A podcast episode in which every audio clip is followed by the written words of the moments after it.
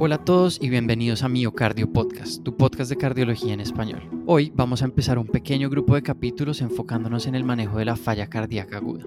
Sin embargo, el de hoy es un capítulo especial y estamos muy contentos de compartir con ustedes el lanzamiento de la colaboración con la Sociedad Valenciana de Cardiología. Para darle inicio al trabajo conjunto entre Miocardio Podcast y la Sociedad Valenciana de Cardiología, nos acompaña hoy su presidente, el doctor Lorenzo Fácila. Lorenzo, muchas gracias por estar acá con nosotros. Hola Nicolás, muchísimas gracias a vosotros por invitarnos. Para todo el equipo de Miocardio Podcast es verdaderamente un honor contar con el apoyo de ustedes. El objetivo de nuestro podcast desde el comienzo ha sido tener una plataforma en la que por medio de contenido de alta calidad se pueda unir a toda la comunidad hispanohablante que está interesada en cardiología. En nuestros capítulos anteriores nuestros oyentes han tenido la oportunidad de escuchar invitados de México, Colombia, Ecuador, Paraguay, Argentina y de verdad estamos muy contentos de tener como aliado a ustedes, a la Sociedad Valenciana de Cardiología desde España, para seguir construyendo puentes entre todos nosotros. Sí, Nicolás, nosotros la verdad es que desde la Sociedad Valenciana de Cardiología apostamos con las formas de comunicación y de formación más novedosas, con todo el tema de las nuevas tecnologías y los podcasts de nuestra sociedad han sido una herramienta importante que estamos utilizando desde hace unos meses, estamos iniciando desde hace unos meses y la verdad que haberos encontrado en las redes nos ha supuesto una gran alegría porque hemos visto que también en otros sitios, como es en vuestro entorno, en Sudamérica y Estados Unidos, estáis realizando un muy buen trabajo en cuanto a la formación de nuestros compañeros los cardiólogos o medicina interna o médicos de atención primaria cuyo interés es el tema de las enfermedades cardiovasculares. La verdad es que hemos pedido un poco colaboración para iniciar estos capítulos y para nosotros es muy importante establecer este tipo de relaciones y así poder colaborar y poder enriquecernos todos. Sí que es verdad que en la cardiología está bastante todo bastante protocolizado, pero existen diferencias, existen diferencias territoriales, existen diferencias en nuestro país, existen diferencias en Europa y cómo no van a existir diferencias en cuanto al manejo de nuestros pacientes a uno y otro lado del Atlántico. Es por eso que nos vamos a enriquecer, yo creo, a lo largo de tanto de este capítulo como de otros que colaboraremos, de nuestra experiencia, tanto de la vuestra como de la nuestra, para definir distintos objetivos y distintos puntos de vista en el manejo de, nuestros pacientes. Por tanto, creemos que esta colaboración va a ser muy interesante y, esperemos que sea la primera de, de, muchas. Tanto participaremos en vuestros podcasts como espero que participéis en los nuestros y desde la Sociedad Valenciana pues invitaros a todos a que sigáis oyéndonos. Claro que sí, Lorenzo, muchas gracias. Y desde Miocardio Podcast realmente somos convencidos que, como tú mencionas, compartir experiencias es el primer paso para fortalecer esta comunidad y, esperamos que a través de esta colaboración con ustedes podamos seguir expandiendo los horizontes y el crecimiento, ver esta comunidad crecer nos motiva a seguir trabajando mucho y que ese puente que ahora se abre pues entre Norteamérica, donde se origina nuestro podcast, Suramérica y ahora Europa, siga extendiéndose a cualquier lugar donde haya alguien que comparta esta pasión y este interés por la cardiología y la atención a los pacientes cardiovasculares. Y lo más importante es que lo haga en nuestro idioma y que esta comunidad siga creciendo. Sí, creo que compartimos los mismos objetivos. Vamos a llenar esta necesidad que creo que tenemos todos, hablar en, en español, hablar de cardiología en español y hablar de lo último en cardiología y formar a nuestros compañeros. Yo creo que, es uno de los objetivos que tenemos en mente para estos podcasts. Claro que sí. Otra vez, muchas gracias, Lorenzo, a, a, ti y a todos los miembros de la Sociedad Valenciana de Cardiología y que, como tú dices, que este sea el primer capítulo de muchos. Ahora sí, entramos en materia. Hoy continuamos con nuestra serie de falla cardíaca y vamos a empezar una serie de capítulos en los cuales nos enfocaremos en la falla cardíaca aguda. En este capítulo hablaremos específicamente sobre el rol de los inotrópicos y la asistencia circulatoria mecánica durante el shock cardiogénico. Para discutir el tema, hoy nos acompaña como invitado el doctor Ignacio Sánchez Lázaro del Hospital de la Fe de Valencia. El doctor Sánchez es miembro de la Sociedad Valenciana de Cardiología y aprovechando que hoy tenemos el lujo de tener a la plana mayor de la Sociedad Valenciana de Cardiología, doctor Fácila, ¿nos puede contar un poco sobre el doctor Sánchez? Gracias, Gabe. Bueno, pues el doctor Sánchez es cardiólogo clínico como muy bien has comentado, que trabaja en el Hospital La Fe de Valencia. El Hospital La Fe es uno de los hospitales más importantes a nivel nacional de España, que tiene más de mil camas y como sabéis y como se ha publicado en distintas publicaciones a nivel internacional, España es uno de los países en los cuales se producen más trasplantes cardíacos. Y la FE es uno de los principales hospitales donde este tipo de intervenciones se realizan. Y doctor Sánchez colabora desde hace varios años, desde que acabó su residencia, se ha dedicado principalmente al manejo del paciente con insuficiencia cardíaca avanzada. Yo trabajo en un hospital cercano a la fe y ellos nos sirven como referencia para este tipo de pacientes. Por tanto, se trata de un cardiólogo joven, pero con amplia experiencia en el manejo del paciente con insuficiencia cardíaca avanzada y con gran experiencia a nivel nacional e internacional en el paciente trasplantado. Sí, de verdad, de verdad que es un lujo poder contar con su compañía hoy en este capítulo, doctor Sánchez. Muchas gracias por estar con nosotros. Muchas gracias a vosotros, Nicolás, Gabe, Paola y a todo el equipo de Miocardio Podcast por haberme invitado y, como no, a la presentación del doctor Fácil al que tanto aprecio. Y nada, y estaré encantado de participar en este podcast que empezaremos cuando queráis. Como siempre empezamos con el caso que guíe la discusión y en esta ocasión nos encontramos en la UCI donde nuestro equipo acaba de recibir una paciente procedente de la sala de cateterismo cardíaco. La paciente es una mujer de 59 años que hace dos horas llegó por ambulancia con un diagnóstico de infarto cardíaco con elevación del ST. Desde su llegada se inició una infusión de norepinefrina, pues su presión arterial sistólica era inferior a 90 a pesar de recibir un bolo de líquidos isotónicos. Adicionalmente, se encontró que la paciente tenía el ácido láctico elevado y una evidencia de disfusión renal aguda. En la sala de cateterismo, la paciente recibió un stent en el tronco principal de la arteria coronaria izquierda, en la cual se encontró un bloqueo casi total del 95%. Otra estenosis en la arteria circunfleja fue identificada, pero esta era solo del 60% y se decidió no intervenir en el momento agudo. La paciente llega a nuestra UCI intubada, sedada y con un catéter de Swan-Ganz. En el monitor nos muestra que la presión arterial es de 87-74 con una frecuencia cardíaca de 105, una frecuencia respiratoria de 18 y una saturación de oxígeno del 94%. Al examen físico escuchamos que tiene estertores pulmonares difusos, notamos edema de miembros inferiores que llega a los muslos, sus brazos y piernas se sienten frías. El electrocardiograma en la UCI nos mostró una taquicardia sinusal con ondas Q en las derivaciones precordiales y una elevación del segmento ST, aunque menos marcada que en el electrocardiograma de la ambulancia. El ecocardiograma mostró una fracción de eyección reducida del 25% con hipoquinesis en la pared anterolateral del ventrículo izquierdo. Los números derivados del catéter del Swan-Ganz fueron los siguientes.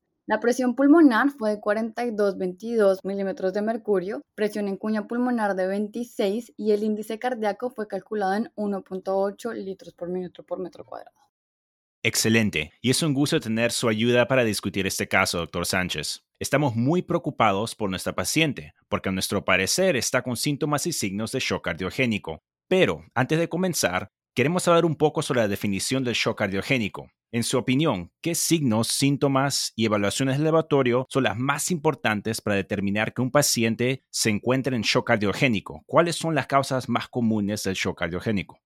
Bueno, Gabe, yo también estaría muy preocupado por, esta paciente, porque la verdad que, está en una situación clínica muy mala. En primer lugar, decir que sin duda se trata de un shock cardiogénico en el contexto de, de un síndrome coronariano agudo, que es sin duda la causa más frecuente de shock cardiogénico comprende el 70-80% de esta entidad.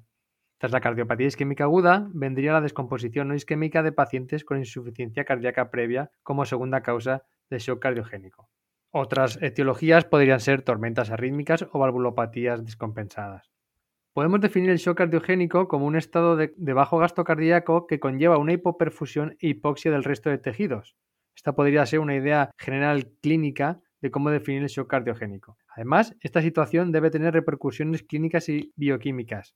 Entre las repercusiones clínicas está, desde luego, la hipotensión, que no responde a fluidos, y la necesidad de inótropos o incluso de asistencia ventricular mecánica para poder revertir y aumentar esa tensión arterial.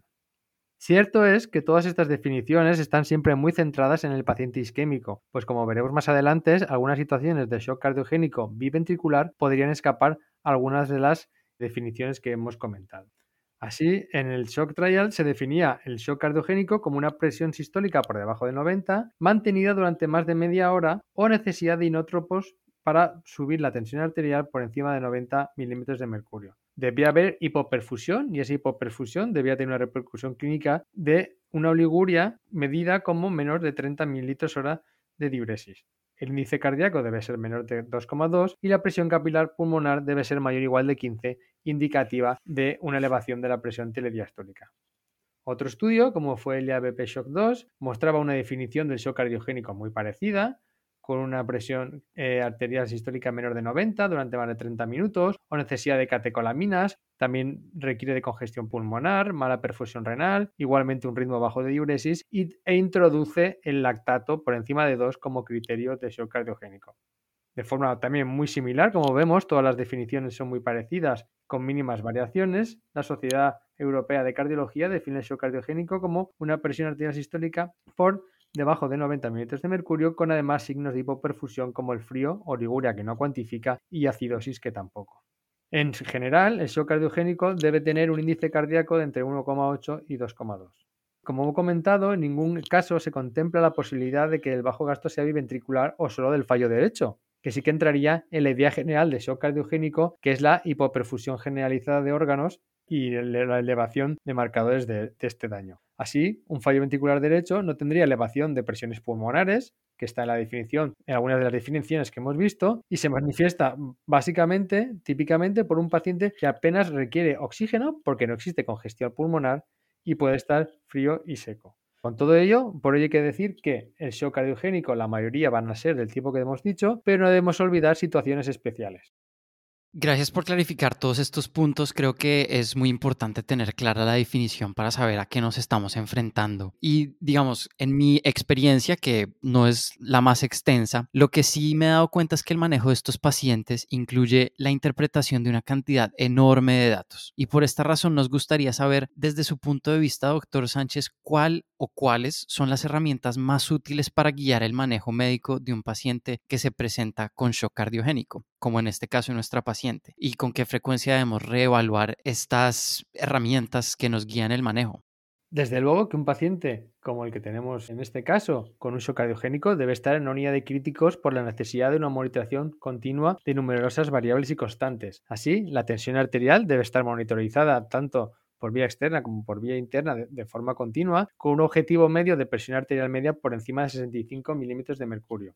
La diuresis debe ser cuantificada por hora, porque como hemos comentado, está incluso en la definición del shock cardiogénico. Debe ser una diuresis mayor de 30 mililitros hora y también se podría ajustar por peso para hacerlo todavía incluso mejor. Pero un parámetro que muchas veces se olvida o una herramienta que muchas veces se olvida en, unidades de críticos es el catéter de Swan-Ganz. Catéter de Swan-Ganz que hace poco cumplió 50 años de, existencia, es un parámetro con una gran utilidad en situaciones de pacientes críticos. Cierto es que su uso rutinario no ha demostrado una disminución de la mortalidad en diferentes estudios, pero sí que es cierto que todos los clínicos y médicos de unidades de críticas que trabajamos con ellos sabemos de la importancia de la inserción de un catéter Swan-Ganz en numerosos, en numerosos momentos y perfiles de pacientes.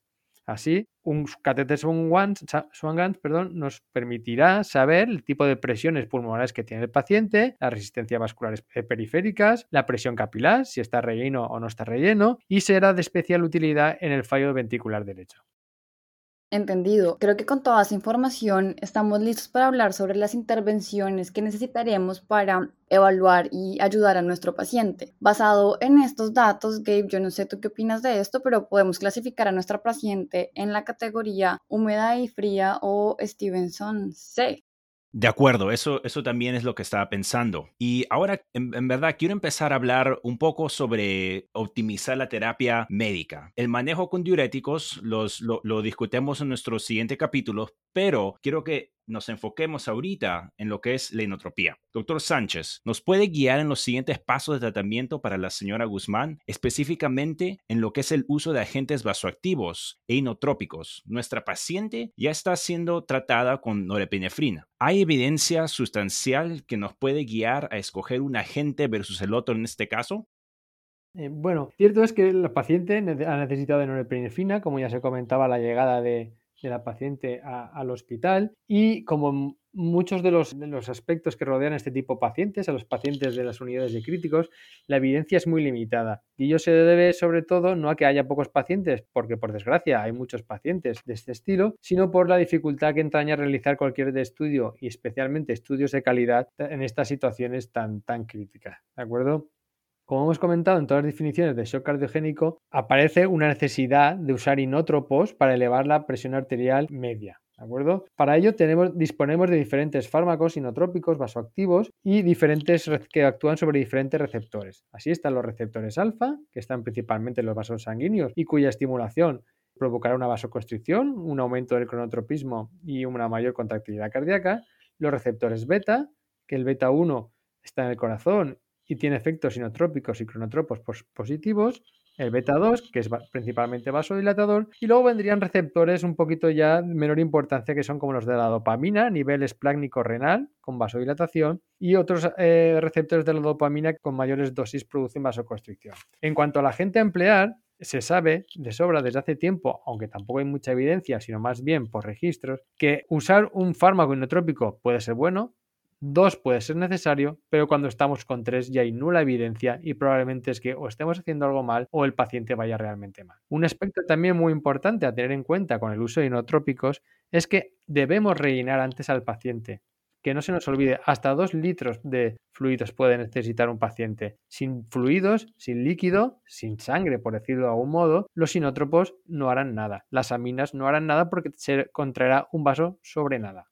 ¿De acuerdo? Así pues, entre los diferentes fármacos vasoactivos que tenemos, se encuentra la norepinefrina, que será el fármaco de elección en el shock séptico, con unos efectos alfa 1 y beta 1, y también será de elección en el shock cardiogénico con, ayuda de, con o sin ayuda de dobutamina. ¿De acuerdo? Después estaría la, la, finelefrina, que es alfa estimulante puro, que produce una gran vasoconstricción, pero con otros problemas que la desaconsejan y solamente se debería usar en el contexto de alguna contraindicación a la norepinefrina. La epinefrina, que se utiliza principalmente en el shock, en el shock anafiláctico, que actúa sobre el alfa-1, el beta-2 y el alfa-1, aumenta el gasto cardíaco, baja las resistencias periféricas y sube la frecuencia cardíaca, pero como ya he comentado, o se utiliza de tercer escalón, que es una mala señal, o se utiliza en el shock anafiláctico. La dopamina, que es un fármaco que, como digo yo, se empeñan en hacer estudios que salen mal para seguir utilizándola a todos los clínicos, porque siempre la acabamos empleando en algún momento. Produce a dosis bajas vasodilatación, a dosis un poquito mayores inotropismo y a dosis muy altas vasoconstricción. Pero todos sabemos que desgraciadamente la evidencia científica que apoya su uso es bastante limitada. El isoproterenol es un fármaco especialmente cronotrópico y que en eh, nuestra experiencia lo gastamos muchas veces en pacientes trasplantados cardíacos, denervados, que necesitan un poquito de aumentar la frecuencia cardíaca para mejorar el gasto cardíaco. Finalmente estaría la vasopresina, que es hormona antidiurética, con su análogo la terlipresina no aprobada en Estados Unidos, que sería también un fármaco de segunda línea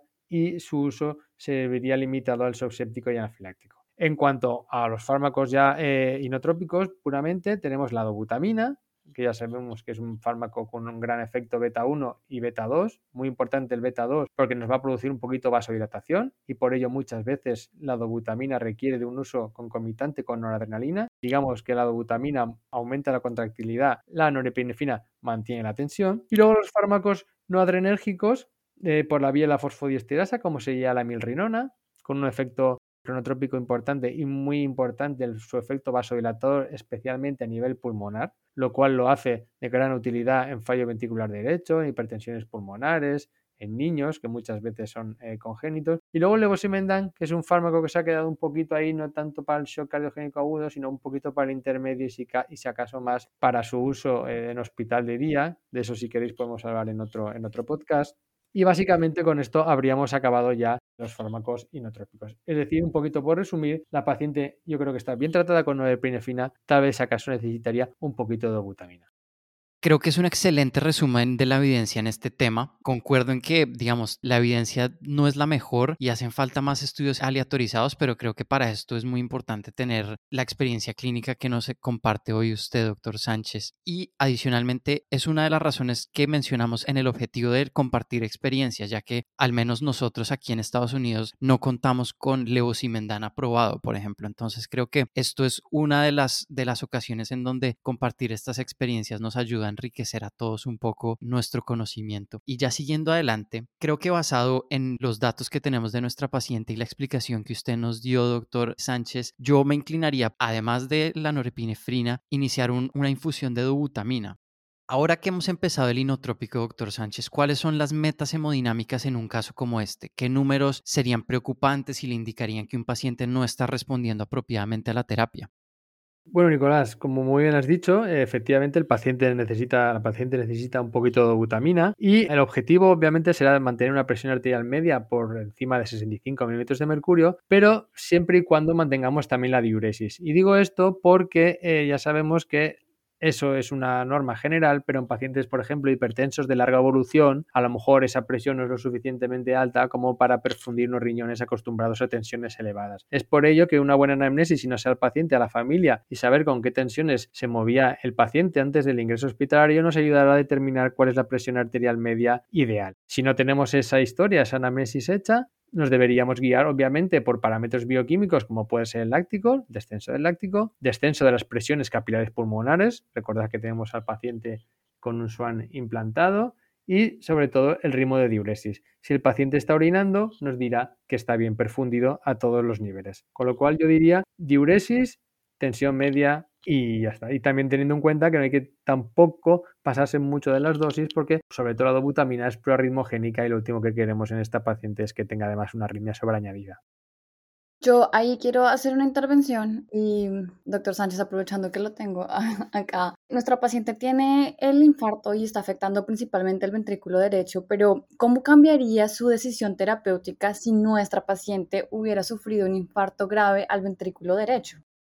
Bueno, pues tenemos otro problema y un problema más gordo. ¿Por qué? Porque el ventrículo derecho, si en general en la cardiología es el gran olvidado, pues en la situación crítica más y además tenemos menos armas. El ventrículo derecho vive, como digo yo, a expensas de volumen, con lo cual necesitaríamos aumentar mucho la precarga y vive también gracias a unas presiones pulmonares bajas. En un caso de un fallo de ventricular derecho es imprescindible el uso de un catéter Swan-Ganz. Si no lo estábamos pensando, si estábamos dudando en un fallo ventricular izquierdo, si poner el Swan-Ganz, no debemos dudarlo y debemos ponerla de todas en el caso de fallo ventricular derecho. ¿Por qué? Porque unas resistencias vasculares pulmonares elevadas, que solo se pueden calcular por un Swan-Ganz, de forma fiable, nos obligará a utilizar medidas específicas como pueden ser vasodilatadores tipo o inotrópicos tipo la milrinona, óxido inhalado o incluso sildenafilo intravenoso si lo tolera por tensión arterial. Por otro lado, como ya veremos más tarde, el fallo ventricular derecha nos limita mucho cualquier tipo de actuación en términos de asistencia ventricular mecánica.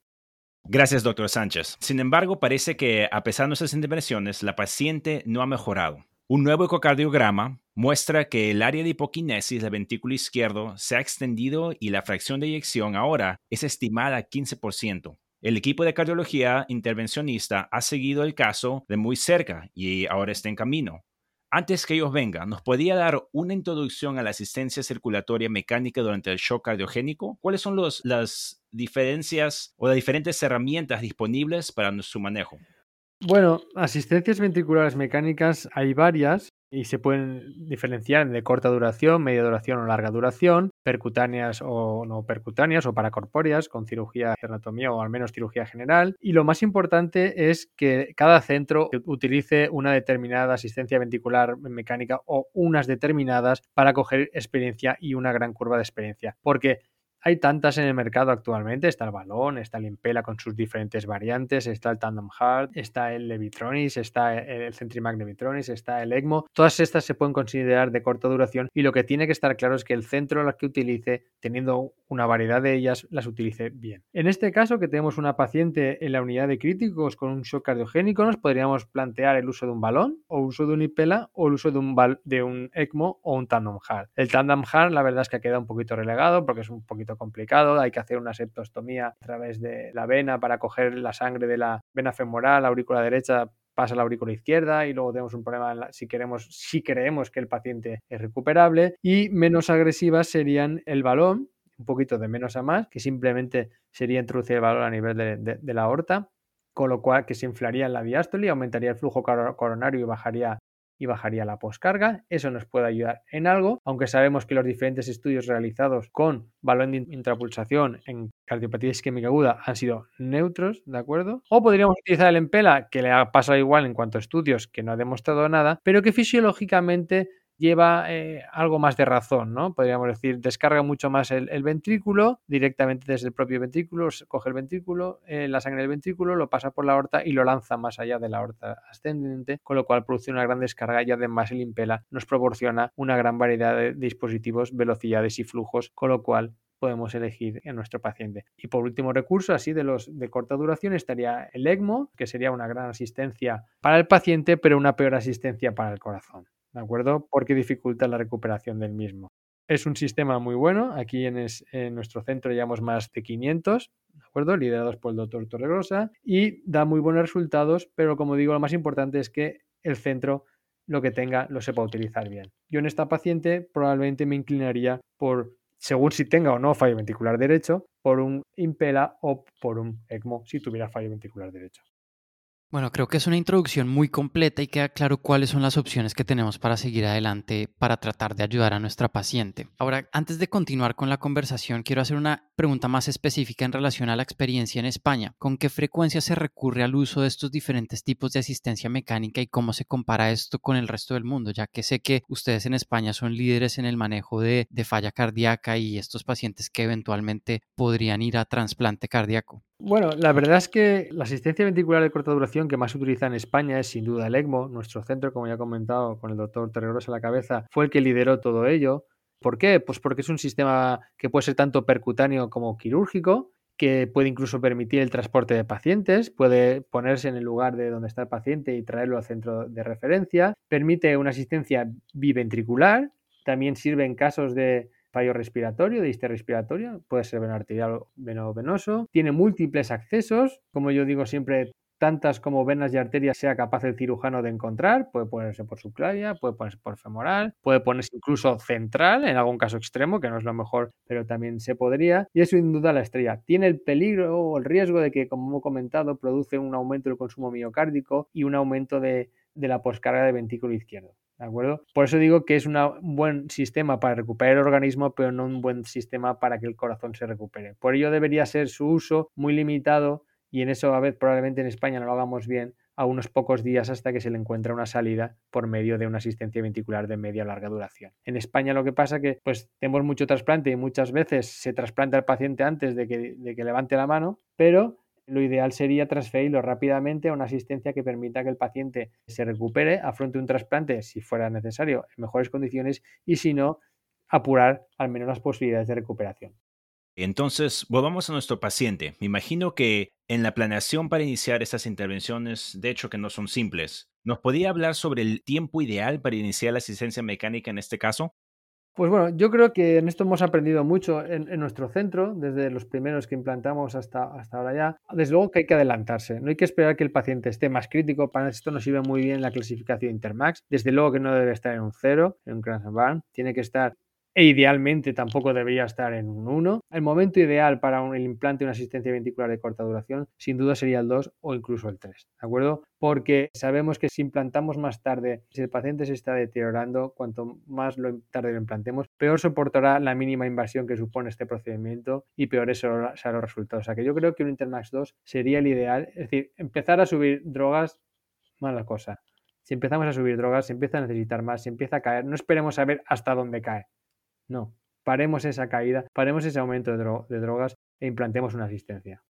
Perfecto. Queda claro que cuando no vemos mejoría, lo mejor para nuestros pacientes es no demorar la decisión. Y yo quiero seguir hablando sobre la evidencia que compara los diferentes tipos de asistencia y específicamente comparando el balón de contrapulsación con el Impela. Sí, pude leer en la preparación de este capítulo que el, el estudio Impress mostró que los desenlaces del balón de contrapulsación y el impela no son tan diferentes a como se pensaba antes. Sin embargo, ¿ha notado en la práctica clínica alguna diferencia que lo lleve a tomar una decisión de uno sobre el otro? ¿Cuáles serían las indicaciones y los riesgos más importantes de cada uno?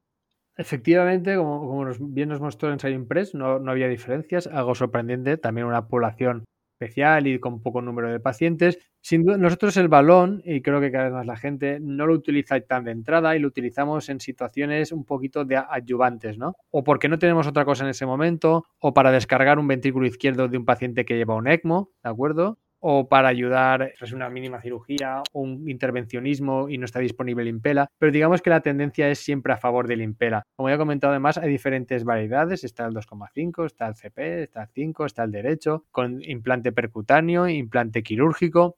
Y desde luego que yo creo que el CP es, es, una buena herramienta, el Impera CP, porque permite un abordaje todavía percutáneo, rápido, y con una buena descarga, unos 3-4 litros de, flujo, eh, una mínima heparización, más al principio, menos después. Cierto es que produce hemólisis, pero es algo mucho más fisiológico y tiene pues, las contraindicaciones básicamente del balón, que es que la válvula aórtica no tenga una insuficiencia aórtica severa, que no tenga un trombo intraventricular por peligro de desplazarse o que obviamente no tenga un síndrome aórtico agudo, pero nos vendrá muy bien y además hemos observado que el uso del Impera en fallos ventriculares medios no produce tanto aumento de flujo, con lo que el ventrículo derecho es capaz de aguantarlo. Es una forma que tenemos a veces nosotros de ir a una asistencia de mayor flujo, como puede ser un Centrimac Levitronis, le pones un Levitronis, un Impera unos días, acostumbras a ese ventrículo derecho que ha estado trabajando con baja precarga a, un aumento de la precarga y cuando el ventrículo derecho ya está acostumbrado, hacemos un cambio al Levitronis y ese ventrículo derecho aguanta el implante Levitronis que de otra manera tal vez hubiera claudicado. Bueno, súper interesante todo esto. Sin embargo, yo tengo una pregunta y es, ECMO, ya hablamos de las indicaciones y de la evidencia detrás del, del, balón de contrapulsación y del Impela, pero ¿qué pasa con el ECMO? ¿Qué tipo de pacientes son candidatos para esta intervención y cuáles son sus contraindicaciones más importantes?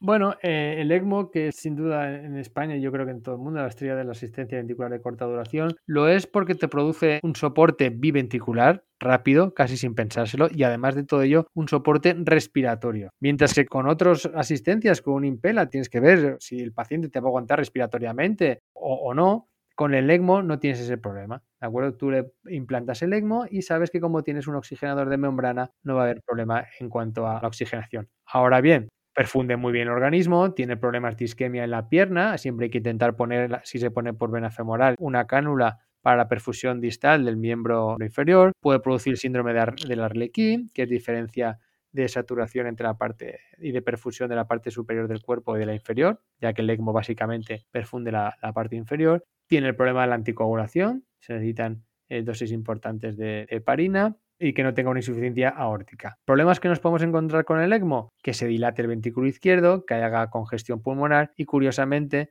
como el paciente está oxigenado, no nos damos cuenta de esa congestión pulmonar. Y en ocasiones incluso vemos como los pacientes rezuman agua por la boca de la congestión pulmonar porque como nos da una saturación del 100% debido al oxigenador de membrana, nos hemos percatado de que el ventrículo izquierdo está dilatado. ¿Qué hace en ese caso? En ese caso podemos asociarle o un impela para descargar el ventrículo izquierdo, con lo que tendríamos un expela, o un balón de contrapulsación que ayudaría al aumento de la presión diastólica o ya métodos quirúrgicos, implantar un vent, una derivación o, o lo que sea. Pero básicamente el ECMO es en paciente muy crítico, con mucho daño tisular, muchos órganos afectados en los que van a necesitar una muy muy buena reperfusión, un altísimo flujo sanguíneo para revertir esa hepatitis isquémica, esa disfunción renal, esa necrosis tubular aguda. Wow, qué fascinante. A mí me gustaría saber un poco más sobre el ECMO y en verdad quiero saber sobre el rol que tiene en las guías y consensos cuando se trata del shock cardiogénico, especialmente con nuestro paciente. También estoy muy interesado en las diferencias en, en su uso y disponibilidad en los diferentes países.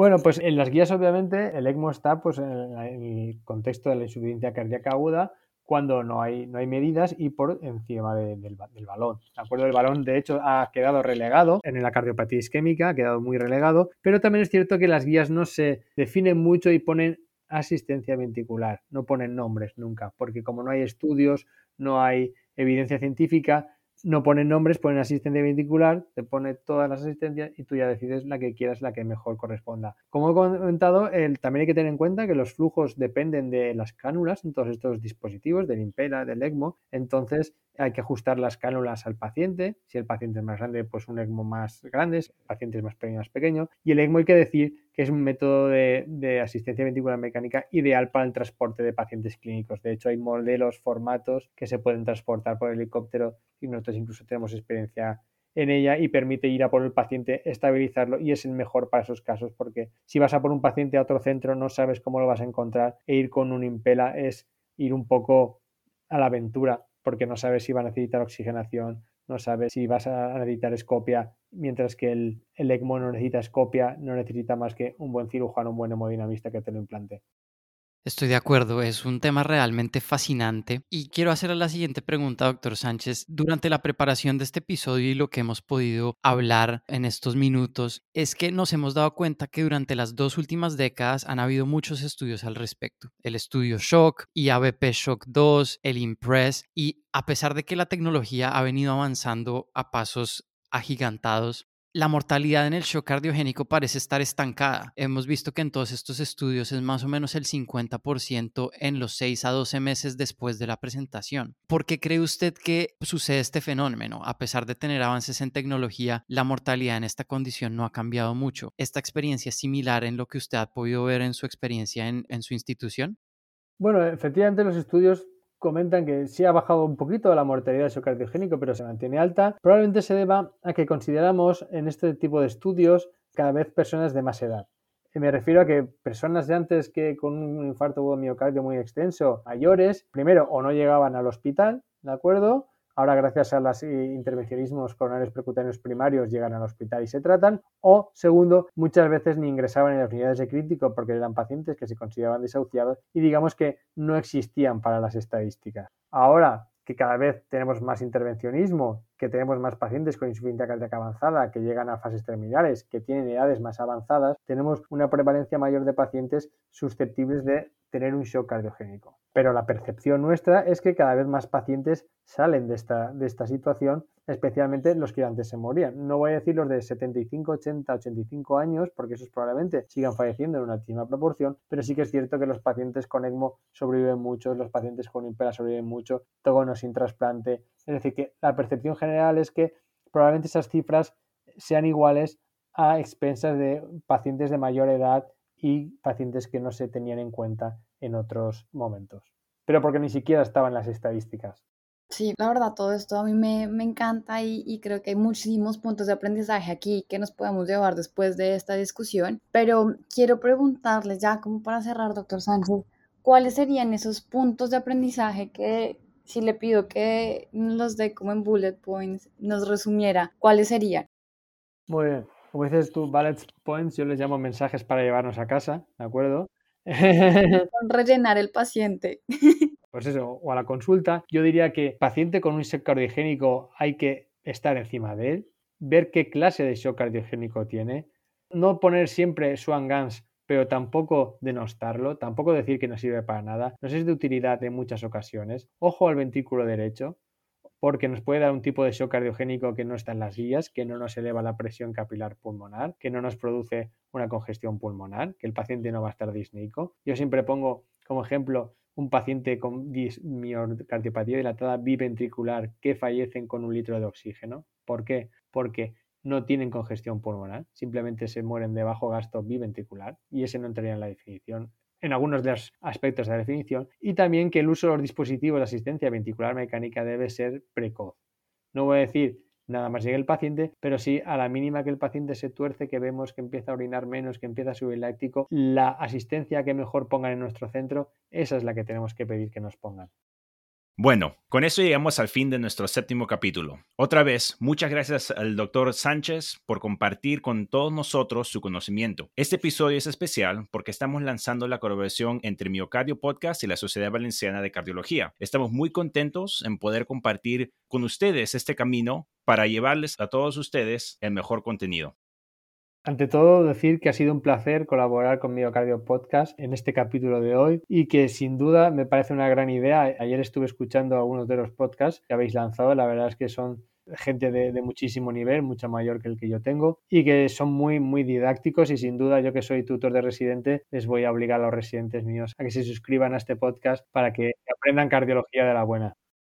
Muchas gracias por eso, doctor Sánchez. Y digamos, en lo único que estoy en desacuerdo es en decir que el nivel suyo es menos. Creo que hemos tenido invitados de primer nivel en todos los capítulos y de verdad que en cada capítulo hemos aprendido muchísimo y nos llevamos muchos puntos de aprendizaje que esperamos que sean muy útiles para todos los que nos oyen. Bueno, y hablando de contenido de calidad, nosotros seguimos adelante con nuestra serie de falla cardíaca. Nos estamos acercando al final, pero en el siguiente capítulo tendremos un episodio especial con un pequeño panel panel de expertos que nos van a aclarar el manejo con diuréticos en falla cardíaca aguda, que sabemos que es muy importante. Entonces sigan conectados con Miocardio Podcast. Muchas gracias, doctor Sánchez, por estar con nosotros el día de hoy. Aprendí bastante, y no solo de cardiología, sino también las expresiones eh, españolas que me parecen interesantes y que le hemos visto con otros invitados de otros lugares. Creo que el español tiene muchas formas y es, me parece curioso e interesante conocerlas. Y ustedes, audiencia, sigan conectadísimos con nuestras redes sociales. Son arroba miocardiopod en Twitter y miocardiopodcast en Facebook e Instagram. También de una vez, una vez más queremos agradecer a la Sociedad Valenciana de Cardiología por su apoyo en este capítulo. Y mm, sus redes sociales son at svcardio para que también los, los sigan por ahí. También nos encantaría saber qué tal les parecieron los últimos episodios, así que escríbanos y estaremos leyendo sus comentarios. Yo quiero decir una cuñita antes de irnos. En dos semanas, dos semanas vamos a tenerles una sorpresa súper interesante desde un lado que no hemos explorado y esperamos que les guste, pero en dos semanas. Bueno, con esto nos despedimos y recuerden que Miocardio Podcast es tu podcast de cardiología en español. Chao.